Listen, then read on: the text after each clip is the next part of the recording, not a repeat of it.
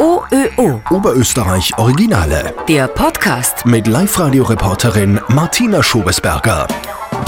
Normale Menschen kaufen sich einen Gucker, aber Hans-Heinrich Wenck aus Losenstein hat sich gleich eine ganze Sternwarte komplett selbst gebaut. Und zwar auf der Hohen Dirn in Losenstein. So ein rundes weißes Haus mit einer Kuppel drauf, wo ein Teleskop rausschaut und man in den Sternenhimmel blicken kann. Hightech pur, selbst gebaut. Vom Spiegelschleifen über die Konstruktion, über den Bau von der Montierung und Teleskop bis zur Software ist nichts, was ich nicht selber gemacht habe. Und bin ja stolz drauf. Also ich kenne überhaupt niemanden weltweit, der alles gemacht hat. Zehn Jahre lang hat der selbstständige Bauingenieur und Softwareentwickler Pläne gezeichnet, Metallteile gedreht und gefräst und sogar das Herz des Teleskops, die Linse, selbst geschliffen. Das ist einfach ein Glasblock, kreisrunder Block, also ein Spezialglas, das habe ich bestellt im Internet und in diesen Block habe ich dann die Wölbung des Spiegels hineingeschliffen. Und die Abweichung ist ungefähr 22 Nanometer. Wenn man sich jetzt vorstellt, ein Millimeter durch 1000 sind wir beim Mikrometer und das noch einmal durch 1000, dann sind wir beim Nanometer. Und das kann man rein mit der Hand herstellen. Mhm. Es ist im Prinzip einfach das, dass man mit einem Schleifwerkzeug, das kann am Anfang ein Stück äh, Granit sein oder so, also eine Granitplatte, man schleift immer über diesen Spiegelrohling hin und her und dreht dabei immer unter der Hand das Werkzeug, dieses Schleifwerkzeug ein bisschen weiter und schleift immer hin und her und dann geht man halt alle paar Striche, sowas nennt man einen Strich, das Hin- und Herschleifen, geht man in die Gegenrichtung, als man das Werkzeug in der Hand dreht. Und mit jedem Mal Hin- und Herschleifen fährt man über die Mitte drüber. Aber nicht bei jedem Mal Hin- und Herschleifen fährt man über einen Punkt am Rand. Deswegen wird der Spiegel in der Mitte etwas mehr bearbeitet wie am Rand und der kriegt automatisch so eine Wölbung, eine sphärische Wölbung, also wie wenn man aus einer riesigen Kugel so ein ganz Scherzel wegschneiden würde. Das, genau so eine Form entsteht da. Und diese sphärische Wölbung, die muss man dann in eine parabolische Wölbung umkorrigieren. Ja. Ob das Teleskop aber wirklich funktioniert, hat der 58-Jährige erst testen können, wie die Sternwarte komplett fertig war. Das war unheimlich weiß man, ich habe richtig gezittert, wie ich das erste Mal sozusagen durchgeschaut habe und scharf gestellt. Ja, aber es hat funktioniert. Die viele Arbeit hat sich gelohnt und gerade billig ist eine Sternwarte ja auch nicht. ja, es wäre auch teuer, wenn man es nicht selber macht. Die Kosten, die ich da gehabt habe, ist vergleichsweise ein guter Mittelklassewagen. Die Arbeitszeit brauche ich nicht rechnen. Die Versicherungssumme ist allerdings 370.000 oder was ist versichert. Ja. Da haben Sie irgendeine Vorstellung, was das wert ist eigentlich. Ja, wenn man es kaufen würde, ungefähr, was würde es dann kosten? Ha, das gibt es nicht zu kaufen. Äh, es gibt was, was Ähnliches zu kaufen. Äh, Teleskop mit einer Montierung 50, 60.000 aber das ist ja nicht nur das Teleskop, sondern es ist eben die ganze, die ganze Kuppel nur dabei. Und eine gute Kuppel, die kostet ja Geld. Das ist ja alles voll motorisiert. Es wäre für mich absolut unerschwinglich gewesen, wenn ich mir das machen hätte lassen. Aber dadurch, dass ich es eigentlich alles selber mache, ist, ist es durchaus stemmbar. Ja. Mhm. Schauen wir rein. Schauen wir rein, ja. Da kommen wir in den Raum unter dem Teleskop. Und da sehen wir so ein, ein, ein zylindrisches Objekt mit ungefähr 80 cm Durchmesser, übereinander gestapelte Schachtringe vor einem Kanal. Das ist alles mit Beton ausgefüllt und obendrauf ist ein Podest, wo dann das äh, Teleskop selber steht. Weil, wenn man, wenn man da jetzt mit dem Fuß, wo wir stehen, mit dem Fuß fest aufstampft, dann, und dann wird sich die äh, Schwingung in der Betonplatten, in der Bodenplatten auf die Schachtringe da übertragen und da, damit fängt dann das Teleskop, das oben steht, fängt zum Zittern an. Das kann man nicht brauchen und deswegen ist das Turm, oder wie man es nennen soll, hat ein eigenes Fundament und ist mechanisch komplett losgelöst vom anderen Bauwerk, sodass keine äh, Schwingungen übertragen werden können. Dann geht es in, in, den Raum 2 sozusagen, der Steuerraum, also von da aus wird das Teleskop gesteuert.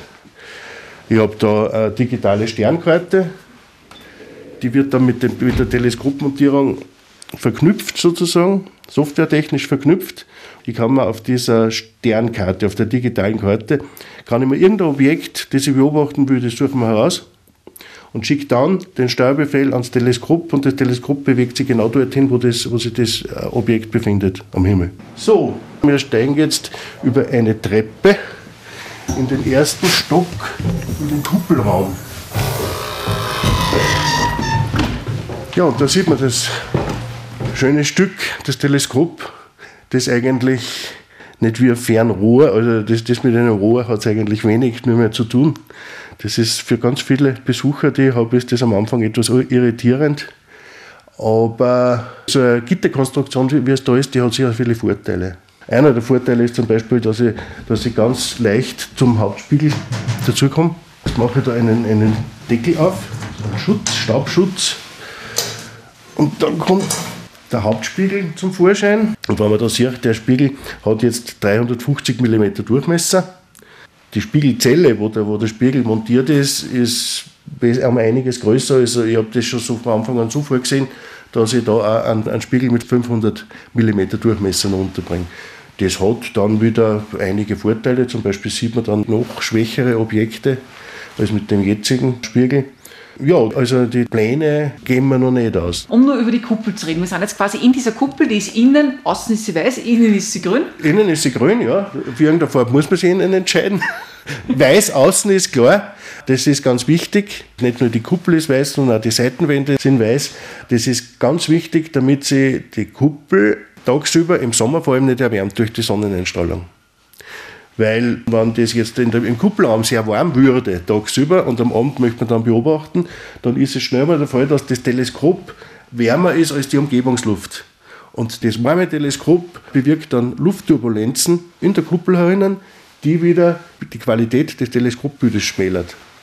Das heißt, man soll schauen, dass man, wenn man am Abend zu beobachten beginnt, ein kühles Teleskop hat. Klingt zwar komisch oder, oder verrückt, aber ist so.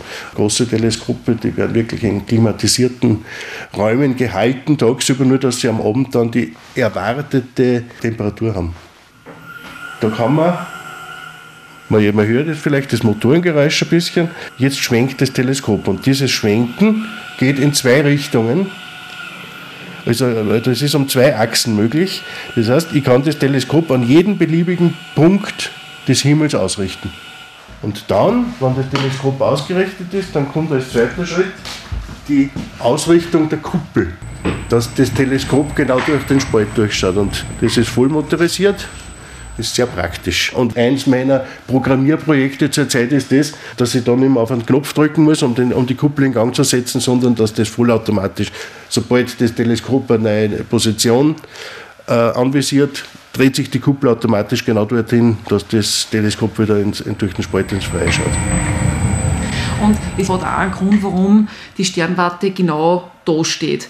Naja, äh, warum da ist das, dass das einfach einer der allerbesten Plätze auf jeden Fall für Oberösterreich ist für, für eine Sternwarte. Das Land Oberösterreich betreibt ein Lichtmessnetz mit 23 Messpunkten. Da wird die ganze Nacht hindurch im Minutenabstand äh, wird die Himmelsdunkelheit oder Helligkeit gemessen. Je dunkler der Himmel, umso, umso besser ist, umso weniger Streulicht, umso weniger Lichtverschmutzung. Also das geht da einfach ums Thema Lichtverschmutzung. Zum Beispiel in einer Stadt wie Linz, zum selben Zeitpunkt, wo man da in Losenstein oder auf, eben da in der Sternwarte 2.000 bis 3.000 Sterne sieht, sieht man in Linz zur gleichen Zeit vielleicht ein Dutzend maximal. Es ist einfach eine auf, die Aufhellung des Nachthimmels durch künstliches Licht ist in Städten ganz besonders schlecht. Aber das Licht frisst sich immer mehr auch ins Land hinein, ins Umland. Aber da, an dem Standort, ist der große Vorteil, dass nach Süden hin ist der Nationalpark Kalköppen, gleich dahinter ist der Nationalpark Gesäuse. Die sind unbeleuchtet. Da ist kein Licht, das Lichtverschmutzung äh, erzeugen könnte, sondern das ist wirklich finster und ist perfekt. Ja. Und auch als Hobbyastronom, äh, wie ich bin, gehört es dann schon fast zum guten Ton, dass man die Leute, die dann kommen und da beobachten, dass man die auch aufklärt, äh, es ist nicht so selbstverständlich, dass man da Sterne sieht, sondern das ist nur mehr einer der ganz, ganz wenigen Plätze in Oberösterreich, wo das möglich ist. Und eben das zuerst angesprochene Lichtmessnetz, 23 Stationen, wobei eine Messstation ist ganz da in der Nähe, ein paar hundert Meter entfernt. Eine andere Messstation ist, wenn wir da nach Süden schauen, ist im, im Nationalpark Kolke, da am Zöbelboden. Und meistens ist es so, dass sie die Lichtmessstation Zöbelboden und Hohe Dieren, die sind so ein bisschen im Wettkampf, wo es noch ein bisschen dunkler ist. Also meistens ist der Zöbelboden, weil der ist wirklich mitten im Nationalpark aber sonst ist es ganz oft die Tieren. Und Dachstein-Krippenstein, da ist auch ein Messpunkt, da ist es auch sehr dunkel. Ja, und das ist einfach der Grund, einer der Gründe, warum ich da das äh, gebaut habe. Äh, wenn wer ja, aus dem Großraum Linz kommt, der weiß nicht mehr viel über den Sternenhimmel. Also es gibt auf jeden Fall ganz, ganz viele Leute, die noch nie die Milchstraßen gesehen haben. Dieses milchig schimmernde Band am Himmel, das aus Milliarden von Sternen besteht. Und das haben ganz viele noch nie gesehen und sind dann natürlich unglaublich erstaunt, was das eigentlich ist. Ja. Das ist natürlich für mich auch fein, weil da kannst du aus Vollen schöpfen. OÖO. Oberösterreich Originale.